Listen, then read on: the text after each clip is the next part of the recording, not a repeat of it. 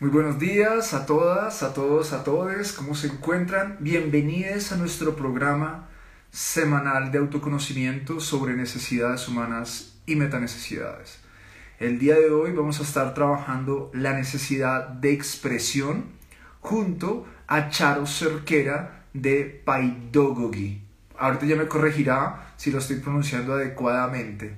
Entonces, eh, Charo es eh, pedagoga teatral con más de 15 años de experiencia en docencia y diseño curricular, curricular, curricula, curricular, casi entraba lenguas aquí, enfocado en desarrollo de competencias y habilidades para la vida a través de estrategias del arte escénico, licenciada en arte dramático y magister en estudios avanzados de teatro, apasionada de la enseñanza del teatro contextualizado y articulado al entorno sociocultural de los estudiantes. Entonces, Vamos a estar con una persona con mucho recorrido en temas y análisis, investigación de la expresión y vamos a estar hablando en este episodio acerca de esta necesidad tan importante para nosotros como seres humanos y que ustedes también se comiencen a preguntar cómo se expresan, cómo satisfacen esta necesidad y cómo le permiten satisfacérsela a los seres que aman y quieren. Vamos a invitar ya a Charo en este momento y Bienvenidos a todas las personas que están ingresando. Hola. Ahora sí. ¿Cómo vas?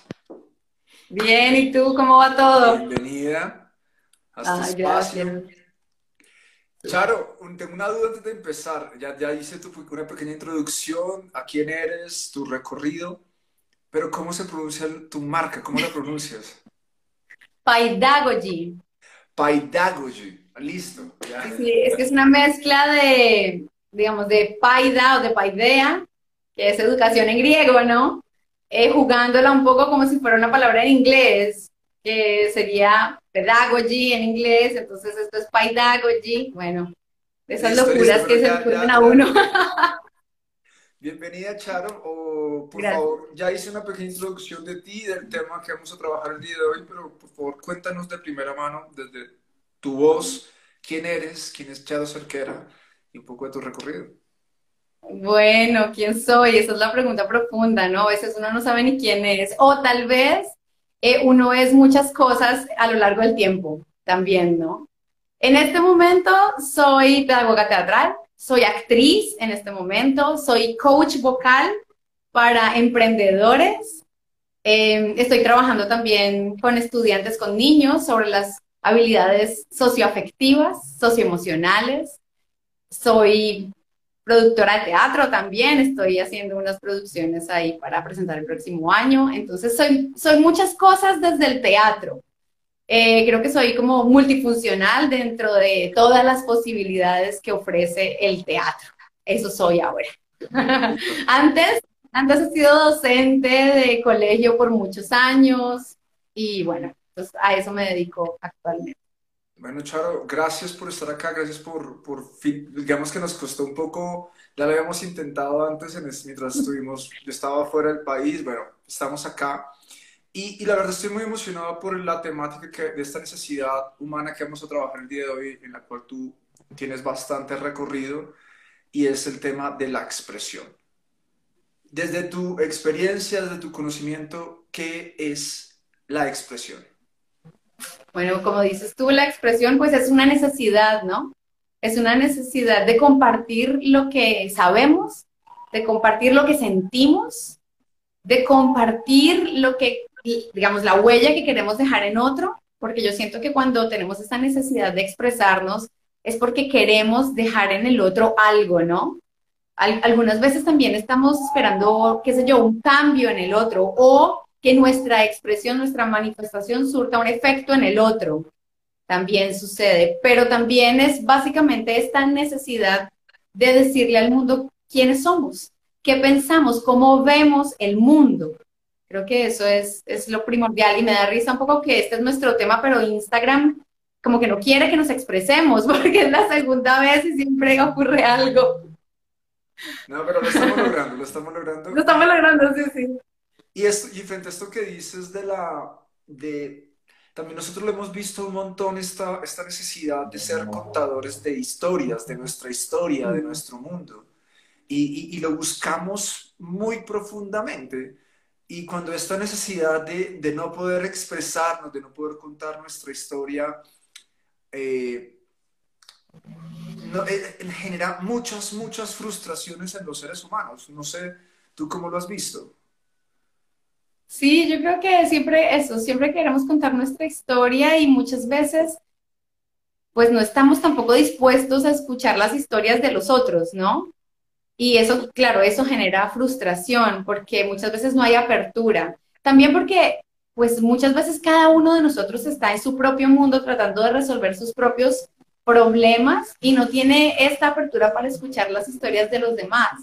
Y ahí pues se generan estos conflictos de comunicación, ¿no? Donde muchas veces hay una lucha también por querer por encima de, del otro o por encima de las circunstancias hacer sentir nuestra voz. Y a veces estas luchas, digamos, son válidas, pero a veces también hace falta medir un poco en qué terrenos nosotros nos estamos expresando, porque siento yo que muchas veces, pues las circunstancias no se dan y eso también creo que hay que saberlo leer con personas o con situaciones o lugares pues hay momentos en que podemos, digamos, contraer nuestra intención de comunicar, porque si no están las situaciones propicias para comunicar, pues muchas veces va a ser un esfuerzo en vano. Entonces creo que también hay que, hay que saber medir o hay que saber entrar también, ¿no? O, en, o entender de qué forma yo puedo llegar a que esas circunstancias se den para poderme expresar y poder decir lo que quiero transmitir.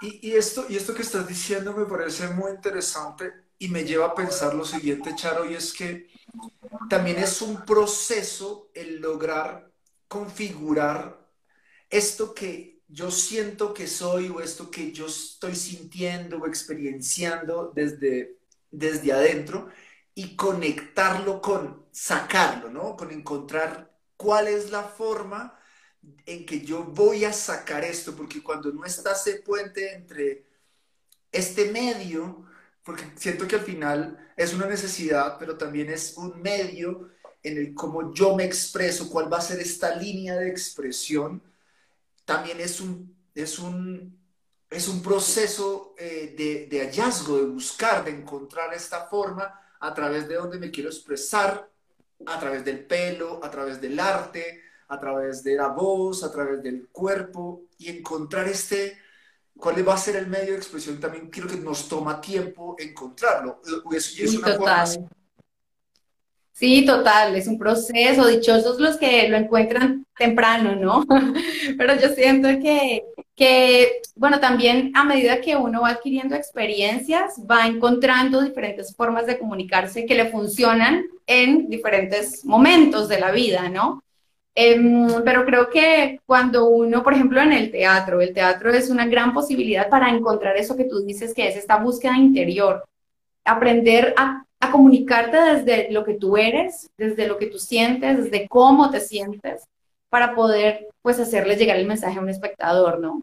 Entonces yo creo que el teatro, además de ser, pues, un arte vivo que transmite unas historias y tal, pues también es una forma que le funciona a los actores y a los seres humanos en general para autodescubrirse, para conocerse, para conectar con muchas cosas que tiene en su interior y que en algunos eh, estadios de su vida no ha podido expresar. Entonces, puedes utilizar el teatro como un medio para expresar eso que quieres decir. Pero no solamente en el teatro, sino en la vida misma. Siento yo que en cada etapa de nuestra vida, en cada etapa de nuestra evolución como seres humanos, pues vamos utilizando diferentes estrategias para comunicarnos. Claro, tal vez en la infancia y la adolescencia no utilizamos las mejores estrategias o utilizamos las estrategias que son y que tenemos en esa, en esa etapa y que son las formas en las que tenemos para comunicarnos, ¿no? Pues los niños lloran, los adolescentes muchas veces se frustran y sí, manejan todo como desde la frustración, pero digamos, no todos, pero es una generalidad a veces.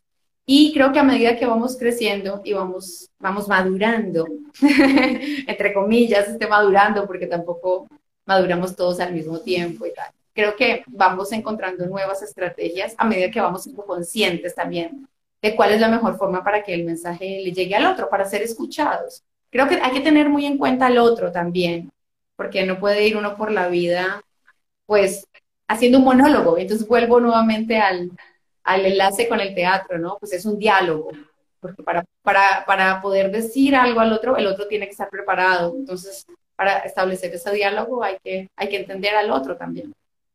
Aquí estás diciendo, dijiste varias cosas que me parecen muy importantes resaltar, si me lo permites, y es, uno, que nos comunicamos con las herramientas que tenemos, por un lado. Entonces, esto me, me lleva, me lleva a, a, a, a poner sobre la mesa la conversación que estas herramientas deben ser formadas, o sea, tienen que ser instauradas.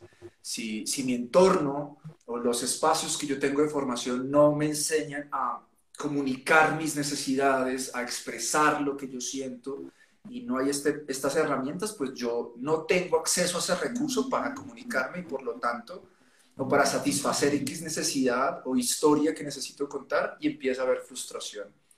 Y entonces ahí toca empezar a explorar en otros lugares porque mi entorno no me lo ha entregado, no me ha entregado estas herramientas, y tú empezar a buscar otros lugares y, y, salir de mi entorno a buscar otras herramientas para sacar esto que quiero contar y que no he podido.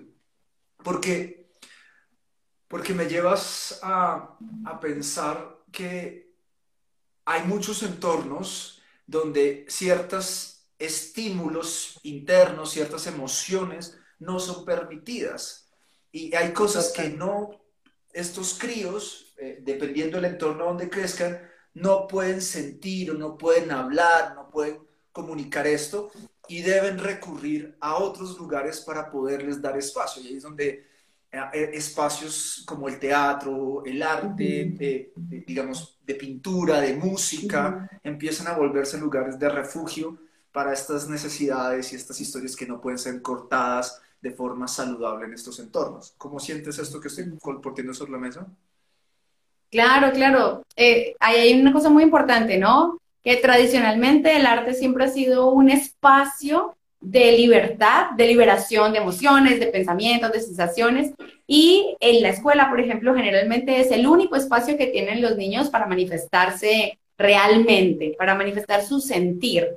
Porque en los otros espacios en la escuela es solamente de, digamos, adquirir el, el, conocimiento y expresar lo que, lo que se debe decir o la respuesta correcta, ¿no? En, en las otras asignaturas.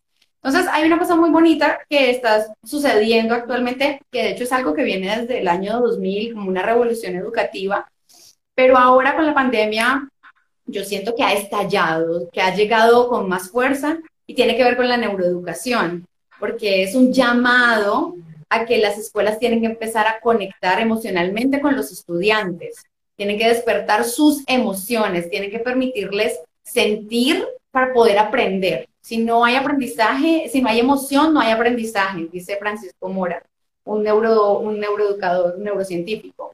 Entonces, siento yo que ahora, con estos no nuevos, porque digamos vienen desde hace tiempo, pero ahora tienen mucha más fuerza y han llegado a, muchos más, a muchas más instituciones educativas y realmente están permeando más la escuela, que es un espacio fundamental para la evolución humana, porque pasamos muchas horas en la escuela y antes no nos permitían expresarnos en la escuela emocionalmente. En cambio ahora hay todo una, una importancia, una necesidad de empezar a desarrollar las habilidades socioemocionales en la escuela. Y más ahora con la etapa tan larga de confinamiento que se ha vivido, donde los niños que están saliendo ya no saben cómo comportarse, comportarse entre comillas, sobre todo cómo relacionarse con los demás, porque se ha perdido un poco esta fluidez social, ¿no? Y muchos niños pequeños criados en cautiverio, como digo yo, ahora están saliendo a los parques y, y hay como un descontrol o hay un miedo. Entonces, definitivamente el empezar a fortalecer las habilidades socioemocionales, el empezar a trabajar el, autoconocimiento, la, digamos, el descubrir tus emociones, el gestionar tus propias emociones desde la infancia, pues es muy importante y eso es un tema que no se hablaba antes, ¿no? Antes mm, había mucha insistencia en que los niños no tienen por qué llorar, y que no pueden expresar sus emociones. En cambio ahora está, hay un llamado a la reflexión sobre las, sobre las emociones, sobre cómo te sientes y cómo puedes gestionar eso que estás sintiendo, porque también es importante poder encontrar soluciones al respecto, pienso yo. Totalmente, creo que, creo que aquí a los, a los formadores y a las personas que están en todo el proceso de pedagogía, eh, pues uno revisar los impactos de la crianza en cautiverio y cómo hay que darle solución a esto, me, creo que es, es, una pregunta y es una temática que hay que, pues que los pedagogos tenemos que plantearnos y, y preguntar. Algo que también estabas diciendo que, que, que quisiera retomar, Charo, es el tema de y lo veía hace poco en una de las clases de, la universidad, era cómo les pedimos empatía a sujetos en años posteriores, ya en la adultez o en la, eh, en la adolescencia tardía, de que tienes que ser empático. Pero es una incongruencia esta solicitud de que tú seas empático con las necesidades de otros y las emociones de otros cuando este crío no ha recibido esto. ¿Cierto? No ha habido un otro con la suficiente capacidad de leer los ritmos, leer las necesidades, las emociones de este crío y no generó este, esta formación desde el ejemplo de la empatía. Este crío no se siente merecedor de, de ser visto, de ser reconocido en sus necesidades, no tiene espacio para la expresión y cuando expresa sus necesidades o sus emociones o, sus intereses, es privado de ellas o es normalizado. Y después cuando este crío pues ha recibido es que pues yo no fui visto, no existe un otro, ahora tengo que, usted me está pidiendo que yo sea empático con los demás cuando por años no he sido visto, entonces eh, eh, te quería poner ese tema porque siento que eh, se va a conectar con algo más adelante y lo tocaste también anteriormente y quisiera que profundizáramos en eso. Sí, eso es muy importante porque, bueno, los seres humanos aprendemos por imitación. Definitivamente la primera infancia hasta los siete años es una etapa, en que aprendemos de, desde lo que vemos, desde nuestro entorno, nuestra familia, lo que tenemos más cercano. Incluso desde la tele, los niños todo el tiempo están absorbiendo la información y lo están replicando en casa y lo están replicando con los demás. Hay otra cosa que los niños tienen, además de imitar lo que observan, es que tienen Em, naturalmente un espíritu altruista, un espíritu de ayuda. Hay, hay varios experimentos desde la neurociencia que demuestran cómo el espíritu de los niños es altruista eh, y realmente son empáticos con el otro. Cuando un niño de tres, de dos, tres años ve que otro llora, el niño realmente lo siente, no, lo entiende, pero, pero entiende que el otro está sufriendo, porque él también ha sufrido. Pero esto yo siento que se va perdiendo yo siento que nosotros traemos esa información, pero nos la van, nos, la, van como... Desnaturalizando. Combinando, como desvaneciendo, esa es la palabra, eso es algo que se va desvaneciendo en la infancia. Entonces, eh, es algo que hay que tener muy presente.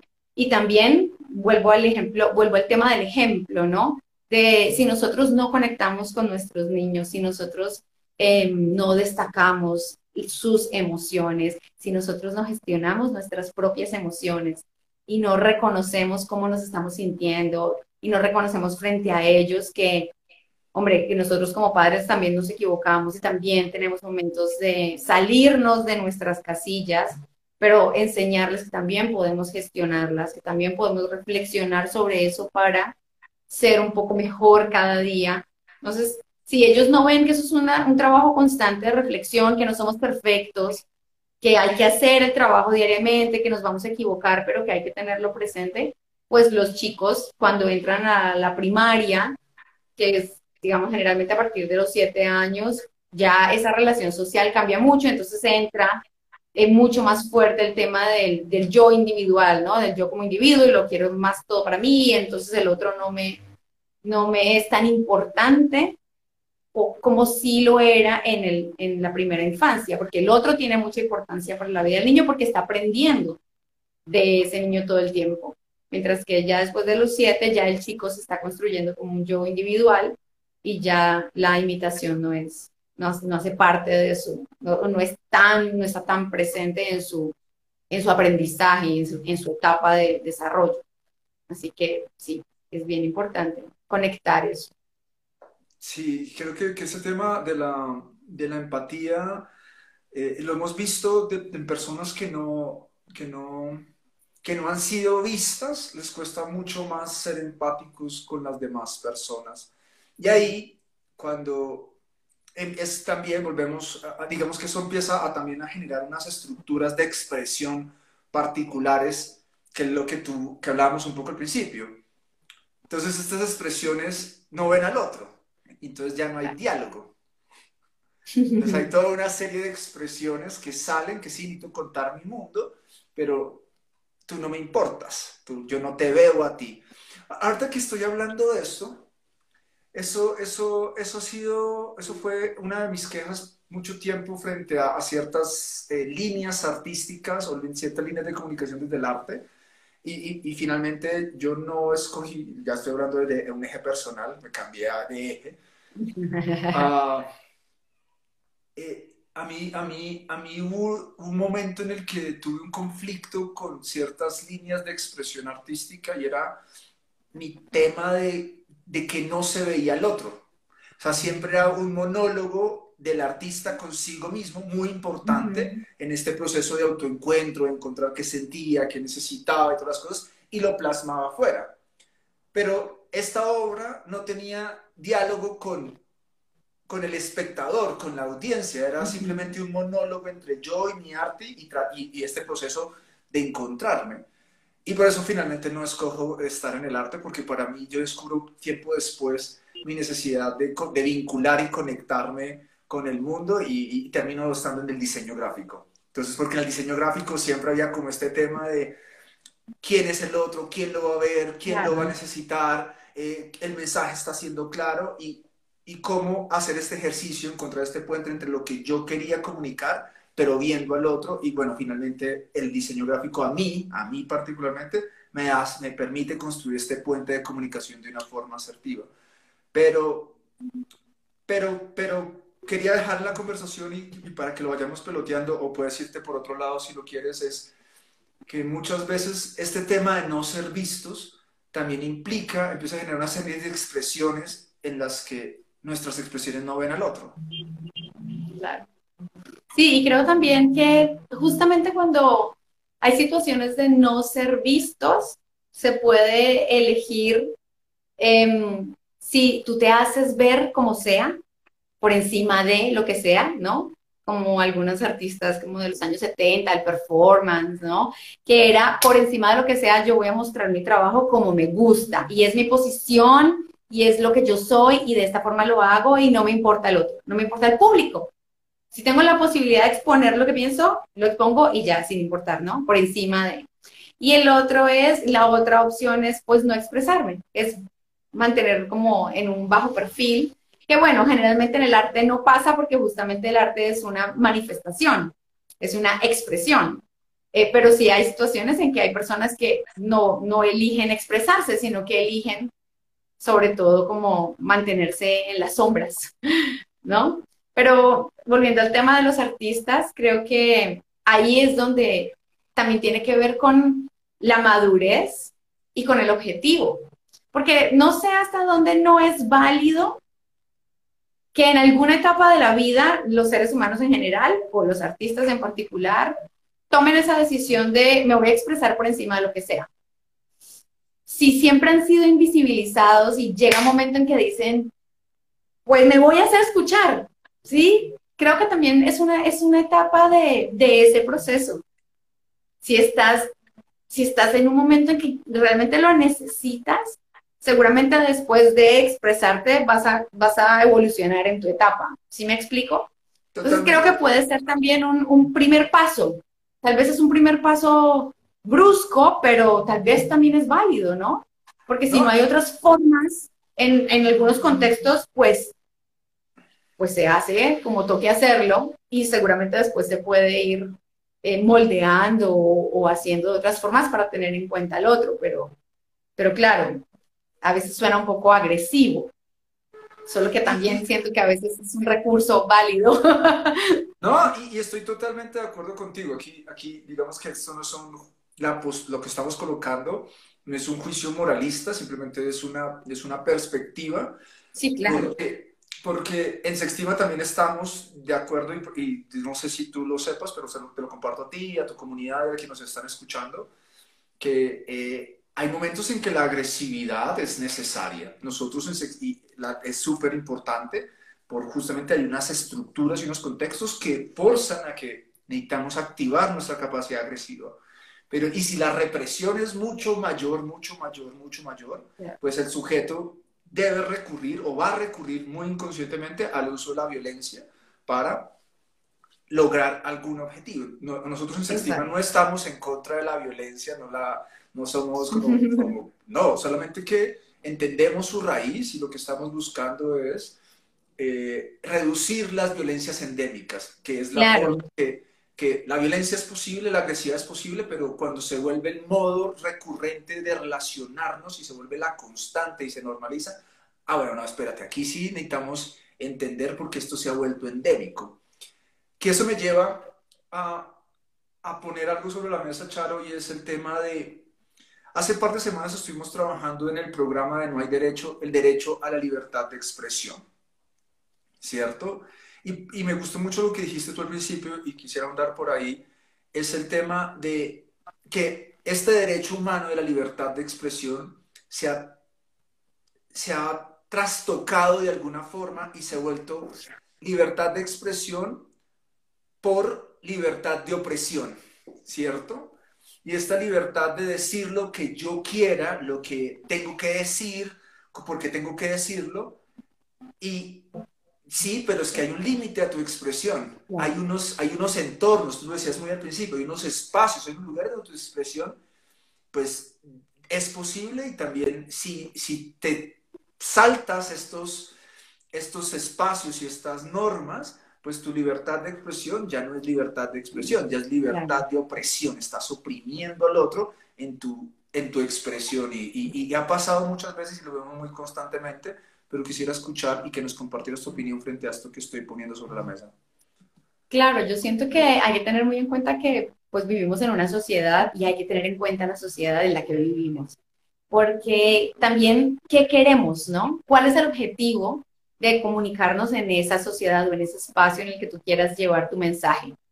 Si tu objetivo es, eh, qué sé yo, agredir, ir por encima de, pues por supuesto no vas a tener en cuenta nada de lo que tienes alrededor. Pero si tu objetivo tiene una, una intención de impactar a ese entorno, entonces tienes que tener en cuenta a los demás, tienes que tener en cuenta el diálogo, tienes que tener en cuenta la creación colectiva, o sea, tienes que tener en cuenta el otro. Entonces creo que el objetivo sobre lo que tú estás diciendo es fundamental. Y también siento que es muy importante saber cómo quieres tratar a los demás, o sea, cómo quieres conectarte con los demás.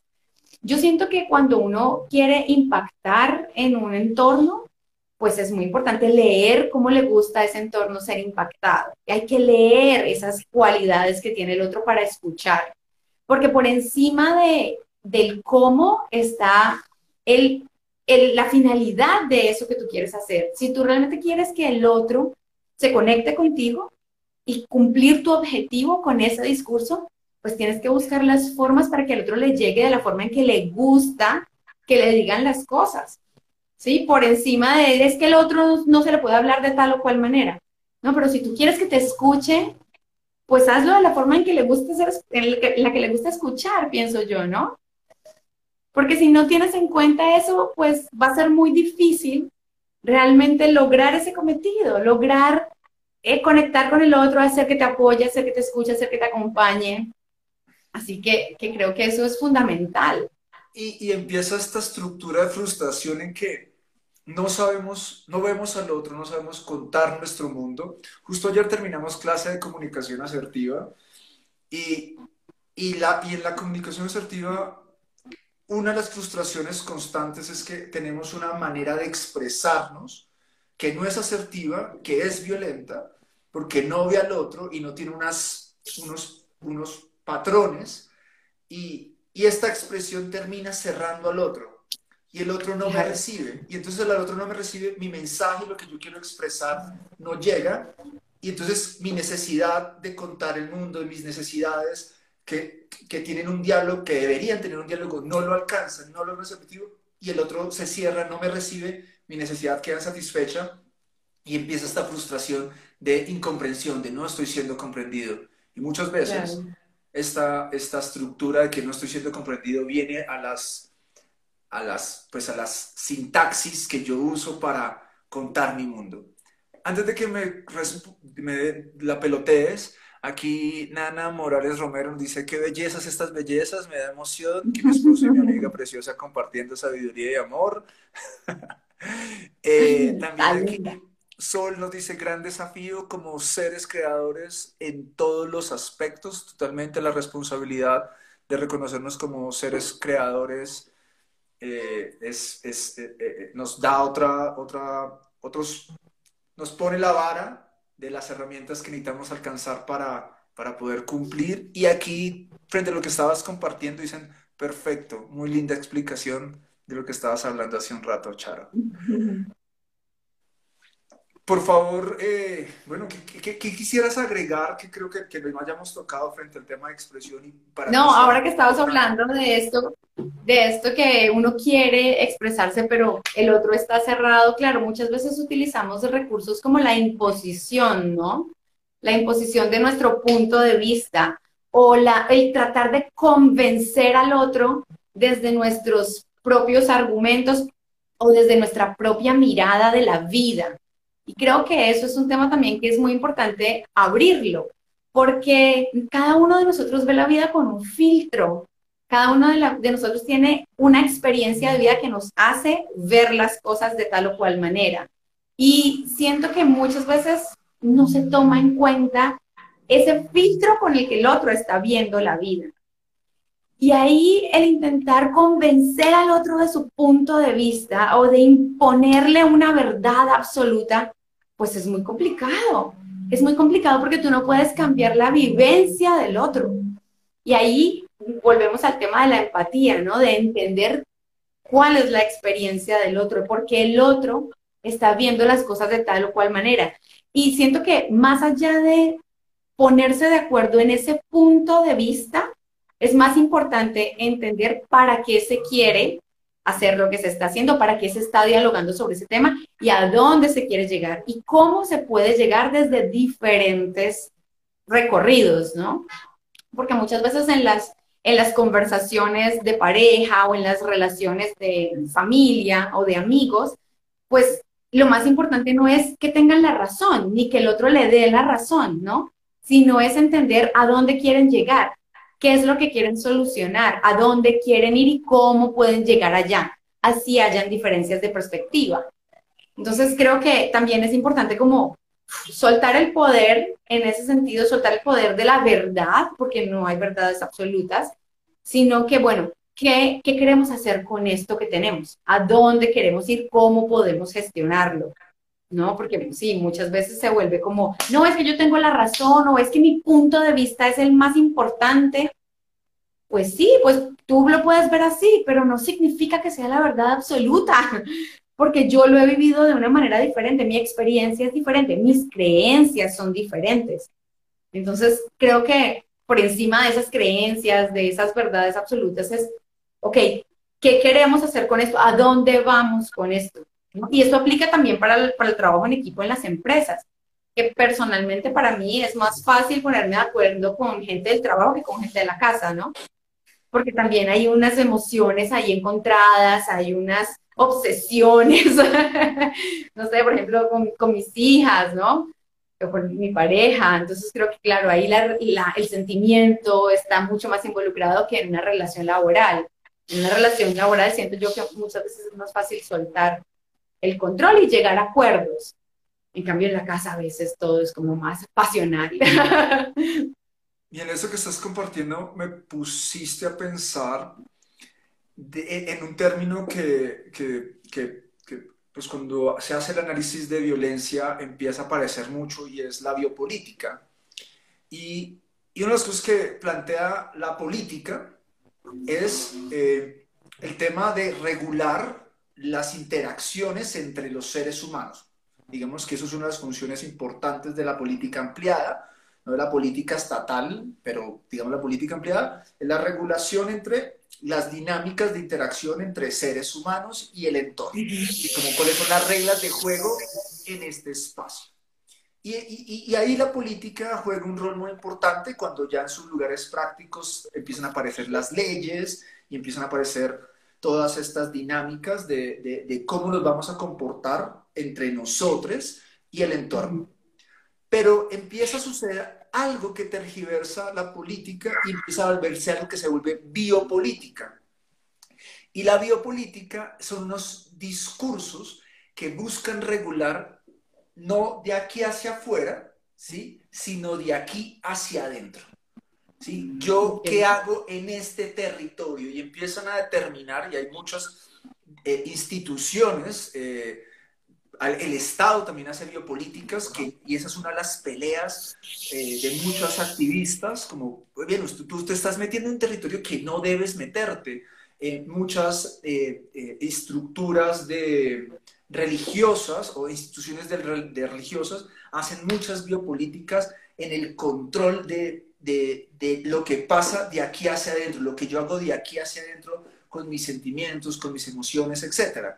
Y digamos que hay biopolíticas mucho más saludables para los individuos que otras. Pero tenemos este tema, y, y cuando hablabas de, de querer regular el territorio del otro, o sea, de querer meternos al territorio del otro y prohibir sus formas de expresión. Y, es cuando empezamos a, a, tener, meternos en temas de la ropa que usa, el tipo de color que, de pelo que tiene, el vestuario que, se, que, que va a utilizar, la barba, el pelo, y empiezan todas estas biopolíticas violentas y transgresoras a meterse en territorios que no son y empiezan a privar a los seres de, su expresión, de su mundo. Y acá está eh, eh, esto que tú nos compartías al principio, que es,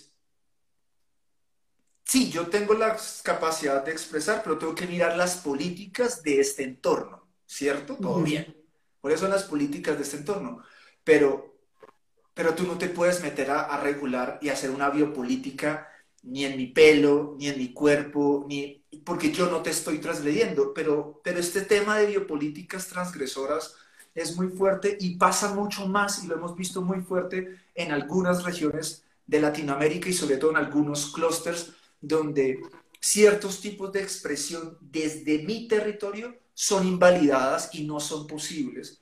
Y eso es muy fuerte. No sé tú cómo hayas visto este tema desde tu campo. Bueno, yo la verdad siento que hemos tenido un, gran avance. Yo creo que el tema de esta, digamos, de esta invasión al otro, al, otro ser, cada vez va teniendo más resonancia, ¿no? Creo que todas las campañas que se han hecho desde los activistas de empezar a, darle voz y voto, más voz y más voto a las mujeres, por ejemplo, hace que las niñas ya tengan mucho más claro eh, que cada una puede ser lo que quiera ser, ¿no? Que puede ser independiente, que puede pintarse el pelo como quiera, que creo que en el tema de las mujeres, por ejemplo, por lo menos las nuevas generaciones, creo que hay un porcentaje mayor que ya vienen con más conciencia de esto, ¿no? De que no deben permitir ser transgredidas. Y eso a mí me da tranquilidad, de alguna manera, o sea, me da esperanza de que cada vez más estas estas nuevas formas van a tener eco. Por supuesto, todavía hay, como dices tú, en Latinoamérica hay un, pues todavía hay mucha transgresión, todavía hay mucha, mucha agresión al individuo.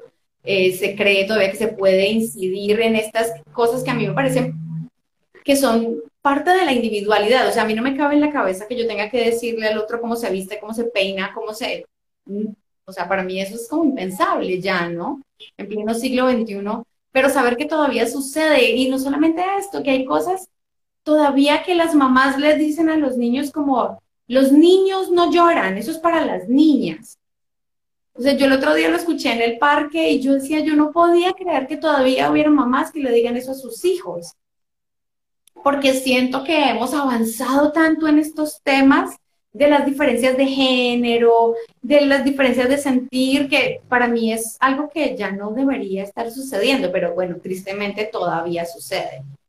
Solo que creo que ahora tenemos mucho más, pues creo que también gracias a las redes sociales hay mucha más información al respecto y esto ha generado mayor eco en los seres, ¿no? En general. Así que yo creo que, yo creo que las nuevas generaciones van a ser más afortunados que nosotros y que esto va a tener mayor impacto. Sí, y, creo que estos espacios de poder tener estos momentos de conversación y hablarlo y, poner estos temas de, bueno, hasta dónde va la expresión que no valida al otro, que no lo transgrede, pero hasta también qué lugar tú no te puedes meter a invalidarme o a decirme que, cómo tengo que expresarme, ¿cierto? Y, y, eso es uno, o sea, el tema de mi género, el tema de mi sexo, el tema de mi, de mi pelo, el tema de mi, de mi, de mi expresión de, de, identidad, todas esas clases de cosas, pues son mi territorio, o sea. Total, mira que ahora que estoy siendo coach de emprendedores, ¿no? Que que muchos emprendedores quieren pues aprender a hablar frente a la cámara para poder vender sus productos, porque ahora por supuesto los medios digitales han cogido mucha fuerza y necesitan poder conectarse con su audiencia a través de las pantallas y que es un territorio inexplorado que mucha gente le tiene mucho miedo. Entonces, estas capacitaciones que estoy haciendo son personalizadas justamente porque pues porque cada quien tiene su propio sentir y cada quien tiene su propia chispa para para poder hablar frente a la cámara y haciendo investigación me daba cuenta que había muchos expertos en oratoria o en hablar frente al público que tienen unos parámetros muy delimitados sobre este tema de la expresión, ¿no? Y yo les dije, porque algunos me decían, no, pero es que, bueno, entonces no me puedo mover tanto porque la cámara, ¿no? Como que todo está muy limitado. Y justamente yo siento que en este momento lo que más se busca es ser auténticos, ser naturales, ser nosotros comunicarnos desde nuestra verdad, desde lo que somos realmente, para poder conectarnos con los demás. Entonces también ahí, en ese tema de cómo nos expresamos frente a la pantalla, muchas veces hay pequeñas agresiones al respecto, porque entonces eh, se está tratando de manejar un, como una misma cuadrícula, ¿no? De cómo tenemos que mostrarnos frente a la cámara para poder conectar, para poder vender, ¿no? Y creo que también en la medida en que sepamos ser auténticos en esto, pues primero marcamos la diferencia y segundo, pues nos conectamos como realmente somos. Y creo que eso es bien importante en este momento en que todo, pues tantas cosas son virtuales. Claro, pero me llevas a pensar lo siguiente, y es que creo que es un equilibrio, un equilibrio entre mi verdad, lo que, y lo que yo siento, soy, cómo me expreso, pero también quién tengo al frente, que creo que lo hemos hablado a lo largo de este, de este episodio, ¿no? Porque volvemos, si, si, si también yo no entiendo quién tengo al frente y esta necesidad de expresión se vuelve unilateral, solamente lo que yo quiero y no te veo y no entiendo también los códigos de este espacio y de este lugar, pues mi mensaje no va a llegar, va a ser posible, no tiene, no tiene posibilidad de llegar. Entonces, a mí creo que también es un tema de equilibrio en este diálogo. Total. El tema de la expresión. Y, quiero hacer una salvedad, algo que, que voy a corregir, que, que, me di cuenta que no fui asertivo comunicándolo, y es que no significa cuando digo que no te metas a mi territorio a, a, a decirme cosas, no es que tú no te puedas meter pero hay unas formas en que debes acercarte a mi territorio y eso, y eso lo hablamos mucho en sí. Yo tengo mi forma de expresar y tú no puedes venir a decirme nada. No, sí, tú sí puedes venir a decirme cosas, pero si vas a acercarte a decirme algo, hay una forma de acercarte. Si me quieres a, expresar esto que tú sientes y que tú que crees, pues sí, me lo puedes decir, pero acércate de una manera en que me reconozcas, en que eh, me, visibilizas y me respetas mi territorio y vamos conversando. Porque cuando claro, que era lo que decíamos. Ajá, que era lo que decíamos al inicio, exacto. Libertad de expresión y ya si te puedo decir lo que sea sin hacer, sin, sin respetarte, sin reconocerte, pues se vuelve libertad de opresión. Y esto, Charo, que por ejemplo, ayer vi, vi, vi un meme que creo que está muy a, a, no un meme, una frase que me parece que está muy a la par de lo que estamos hablando y es que decía, dice lo siguiente, dice, eh, la homofobia, el machismo y el racismo no son tu opinión, ni tu criterio, ni tu parecer, ni tu punto de vista. O sea, no son formas de libertad de expresión, son formas de odio y discriminación que atenta contra los derechos humanos. Y el deber de la educación y de las y los pedagogos es trabajar para reducirlas. Uy, total. Total, porque creo que son temas que hay que empezar a trabajar en la escuela. Hay que empezar a, visibilizar que nosotros necesitamos conectarnos como seres humanos, más allá de nuestro color de piel, más allá de todas esas cosas que acabas de mencionar, que, o sea, mencionarlas me parece redundante, pero tenemos que empezar a fortalecer estas habilidades sociales, esta capacidad de conectarnos con el otro más allá de, su ubicación geográfica. Tenemos que empezar a reconocer al otro por quién es, por sus cualidades, por lo que aporta a la sociedad, por lo que aporta a la escuela.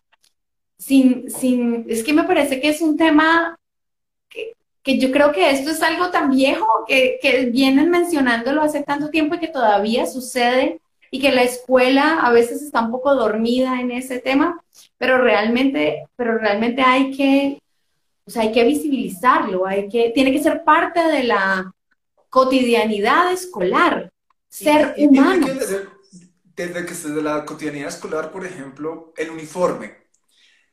Y uno, hay una de las cosas, por ejemplo, Charo, no sé si tú lo sepas, te lo comparto a ti, se lo comparto a la comunidad, es que una de las raíces, una de las raíces de la violencia, es que el sujeto que usa la violencia no tolera lo diferente. Y como no tolera lo diferente, recurre a la violencia para eliminar esa diferencia. Entonces, ¿qué es lo que nos cuenta un poco esta, esta, este patrón de la violencia?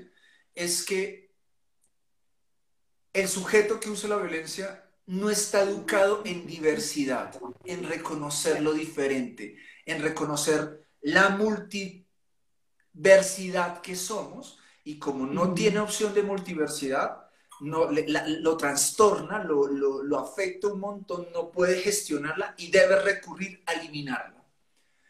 Y una de las cosas que a mí me parece incoherente en las instituciones educativas es el tema del uniforme. Porque justamente lo que hace el uniforme es destruir la diversidad. Claro, bueno, esto es un, es un tema que para mí es un poco, bueno, de pensar, de reflexionar, porque, claro, yo que he trabajado en instituciones educativas donde el uniforme se ve como, como un elemento para fortalecer el sentido de pertenencia, ¿no?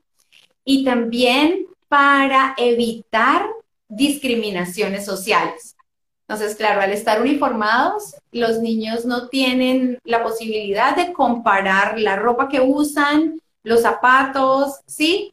Claro, esto puede trabajar desde otro lado. Pero mírate lo que estás diciendo, eso es justamente evitar el conflicto. La diferencia, no, y evitar el conflicto, porque justamente cuando no evitamos el conflicto, no generamos habilidades para su gestión.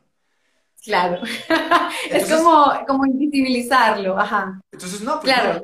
E-, evitémoslo porque es que eso no va Evitémoslo evitémoslo, ¿no? Pues, ¿Y cómo lo vamos a resolver? O sea, un conflicto más que resolver. No, muy difícil. Uniforme para todo el mundo.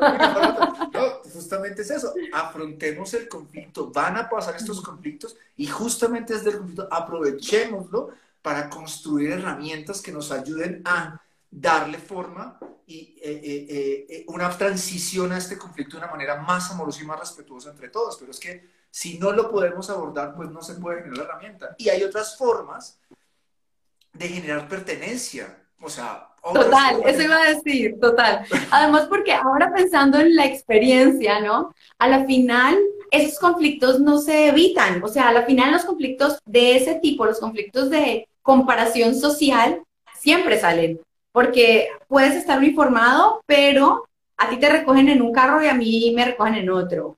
¿sí? Mis cuadernos son de tal marca y tus cuadernos son del otro. O sea, tendría que ser realmente el colegio absolutamente gris para que no hubiese posibilidad de hacer comparaciones sobre el tema, por ejemplo, del estatus social, que es el tema que en algunos momentos ha salido a, relucir y por eso el uniforme, ¿no? Para no comparar la ropa, la marca, tal.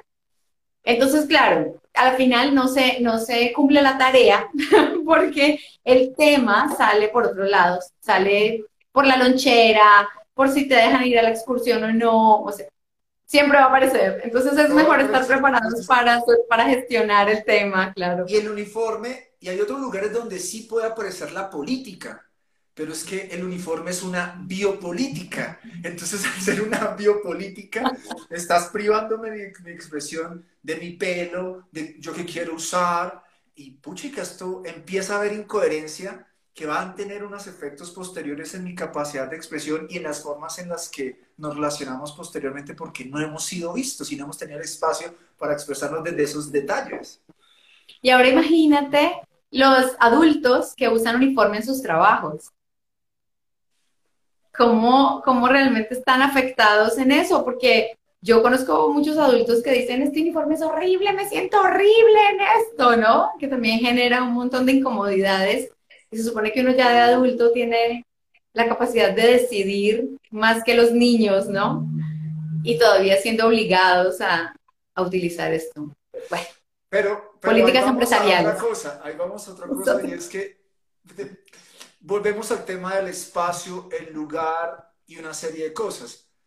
Pero, y me encantó como tú dijiste, que justamente el colegio, que es un espacio de, de reconocimiento, el único lugar que al estudiante muchas veces le queda es, para poderse expresar, es la clase de artes. Y, y debería ser, debería, debería, haber otra, debería haber otra estructura. Y, y nuevamente, así ah, una cosa es el mundo laboral, en el mundo laboral hay otras dinámicas, hay otras estructuras, esto es una, nosotros trabajamos un montón desde inteligencia relacional, porque pues hay algunas cosas que en algunas instituciones sí se requiere, pero el colegio para nosotros definitivamente no es una extensión del sistema de producción masivo de capital. Claro, digamos, lo vemos así, pero así fue creado también. Así fue creado.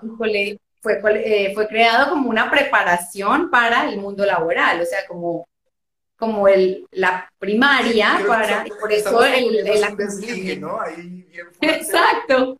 Claro, claro, que es lo que se propone con las nuevas, con los cambios de paradigma educativo, total, que es a lo que se apunta en la escuela del, del futuro o del presente, ¿no? Las nuevas escuelas, las nuevas metodologías del siglo XXI, lo que, lo que todo el tiempo están impulsando es esto, que los niños sean humanos, que desarrollen su humanismo, ser, que sean seres humanos y no seres preparados para el mundo laboral, o sea, desligar completamente eso, justamente porque lo que necesitan desarrollar son las habilidades para la vida, porque ya la vida misma le va a enseñar unas habilidades técnicas que necesita para su mundo laboral. Pero si nunca te formas como un ser humano, no llegas a ser humano cuando vas a empezar en el mundo laboral. Entonces. Y, que tenemos excelentes profesionales que no son seres humanos, ¿no? Que eso es. Ay, O sea, que este profesional está dirigido por un ser humano que no tiene la capacidad de ver al otro, que está frustrado en sus necesidades de expresión y coge este mundo, este profesional que es para, para garantizarse violentamente la resolución de, y corruptamente la satisfacción de sus necesidades humanas que no le han enseñado cómo resolver y cómo expresar. Justamente hay una frase de Howard Gardner, el creador de las inteligencias múltiples, bueno, que esto es un tema desde la psicología, y él justamente dice eso, que pueden haber grandes profesionales, pero nunca llegarán a ser excelentes seres humanos. Por más expertos que sean en su técnica, si realmente no, no son seres empáticos, son seres que se conectan con el otro, pues no, no van a ser excelentes seres humanos, porque, porque más allá de dominar una técnica, debes conectar con el otro para saber lo que tú decías al inicio, ¿no? ¿Cómo le estoy enviando el mensaje? Este mensaje sí es importante para el otro, de qué manera estoy impactando. Entonces, si omites todo eso y solamente te vuelves una máquina de producción, pues no estás siendo un este, Este es el lugar del mensaje, porque también a veces intentamos llevar ciertos mensajes a lugares que no son y, eso se vuelve un conflicto. Acá hay un montón de... El tema de la expresión es todo un universo. Y me gusta esto que está Carlo, Carol Benavides poniendo sobre la mesa. Sería interesante hacer un debate de lo que es ser humano. Ah, mm. Este debate lo han tenido, ya se ha tenido y, nosotros lo hemos tenido en este espacio. Eh, y, y, una de las cosas importantes en ser humano es conocer nuestras necesidades humanas. Porque si no conocemos nuestras necesidades humanas, el conflicto profundo y la violencia se van a disparar. Y eso es uno de los temas que en Sextima trabajamos un montón. Enseñarles a los seres humanos qué es ser humano y una de las cosas importantes es que el ser humano ustedes conozcan todas sus necesidades humanas. Y eso se trata justamente este programa que tenemos todos los viernes, que es el programa de autoconocimiento de necesidades humanas y metanecesidades. La pregunta que quisiera dejarlo el día de hoy a ustedes desde Sextima, y ya para cerrar este episodio, Charo, porque sé que tienes otros compromisos, es cómo, cómo nos expresamos ya yo internamente ese proceso, yo qué necesito para satisfacer de forma particular mi necesidad de expresión. Eh, esa es una meta necesidad. Yo voy a compartir una y te dejo la palabra a ti. Y, por ejemplo, una de las formas particulares como a mí me gusta expresarme es a través de la docencia, de la formación. Es uno de los lugares en los que me, me expreso, expreso mi mundo, expreso mis investigaciones, lo que he descubierto y es una de las formas, en este espacio se estima, es una de las formas en que eh, me expreso. Y teniendo así el pelo bajito, me encanta tenerlo así, no sé, me gusta, me hace sentir. bueno, soy pedagoga, así que también comparto contigo el expresarme a través de la docencia. Y también he tenido, por ejemplo, conflictos con la expresión de quién soy yo desde mi cabello, desde mi pelo, ¿no? Volviendo un poco al tema de cómo nos tenemos que ver o cómo es, cuál es la mejor forma de expresarnos frente a la cámara dentro de estos parámetros que algunas veces pueden ser cuadriculados, ¿no? De, los entornos virtuales, en donde muchas veces entraba en conflicto con, con mi pelo.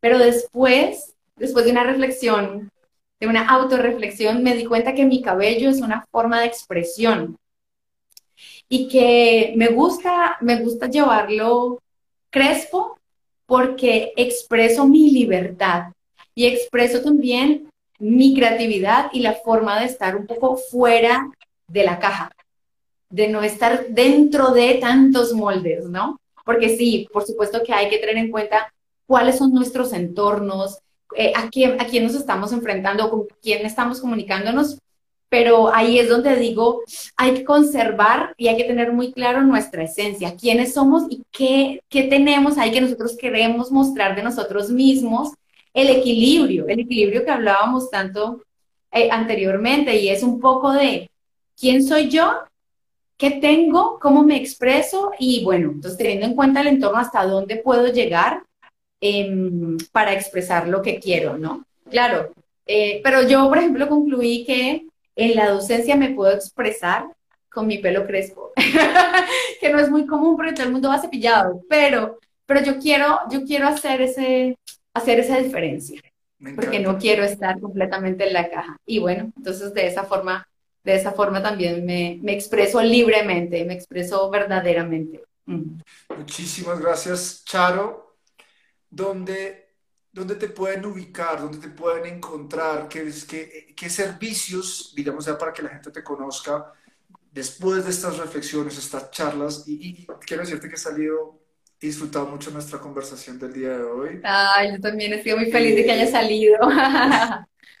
aquí, por favor, para que les dejemos aquí también a las personas que nos van a escuchar, que nos escuchan en sincrónico y en diferido, dónde te pueden encontrar y qué servicios pueden encontrar desde tu lugar de profesión.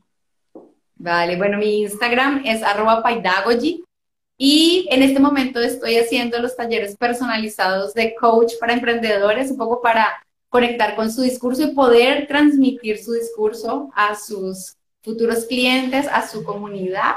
El, este programa se llama Activa el poder de tu voz. que es un poco para todas las personas que quieran trabajar su discurso, que quieran hablar sobre sus temas empresariales o que quieran conectar con los demás. Y también tengo cursos para niños personalizados, pero esos son sobre todo presenciales, entonces para la gente de Panamá estoy haciendo un taller para fortalecer las habilidades socioemocionales a partir de los juegos teatrales. Y para los artistas escénicos, también tengo un taller que es la acción y la voz escénica, que está muy ligado a la expresión, pero en la escena y cómo podemos transmitir nuestras intenciones verdaderamente para que el espectador se conecte con nosotros, porque todo el tiempo realmente lo que estamos buscando es conectar con los demás, ¿no? Ese es el objetivo primordial. Totalmente. No sé si escribí en tu Instagram, eh, Paidagogy, que se escribe P-A-I. Sí, arroba Paidagogy, está perfecto. Y. Listo. Entonces, P-A-I-D-A-G-O-G-Y, Paidagogy en Instagram. Ahí encuentran a Charo Cirquera. Y bueno, para estas personas que nos están escribiendo que tienen dificultades para expresarse, cuando tienen conflictos emocionales, que tienden a aislarse, a guardar silencio, bueno, te puedes acercar a Charo. No sé si tú puedas atender estas cosas, pero se estima muy bienvenida a los espacios de formación, de inteligencia relacional, de comunicación asertiva y, de autoestima y autoconocimiento que tenemos para que puedas fortalecer estas estructuras previas y tengas maneras más eh, herramientas y formas para eh, abrirte con mayor seguridad al mundo. Entonces, Gracias a todos los que se conectaron, gracias a quienes estuvieron acá, gracias a ti, Charo, bendiciones y prosperidad para ti, tu familia y los tuyos. Gracias. a todos ustedes que estuvieron acá hoy conectados. Nos vemos el próximo viernes en otro, en otro episodio del programa de Necesidades Humanas y Metanecesidades. Bendiciones. Chao, chao. Chao.